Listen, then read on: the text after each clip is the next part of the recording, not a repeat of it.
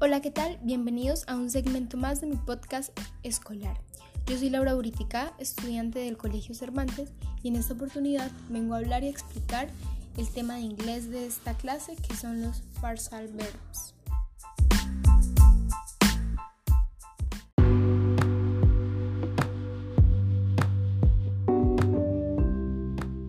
¿Qué son los phrasal verbs? Son los verbos simples a los cuales al sumársele un adverbio o una preposición, se le cambia su significado.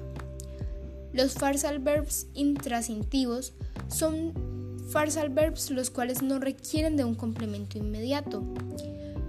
Dependiendo del caso, el phrasal verbs puede o no separarse. Estos verbos son transitivos cuando después de su oración le sigue un objeto directo. Cuando por el contrario no le sigue un objeto directo, serían intransitivos. Los verbos que yo escogí para realizar las, las oraciones son to make up, to keep up y to take up. To make up, I have to make up the lost day. To keep up, I'm just trying to keep up morale. To take up, will I won't take up any more of your time.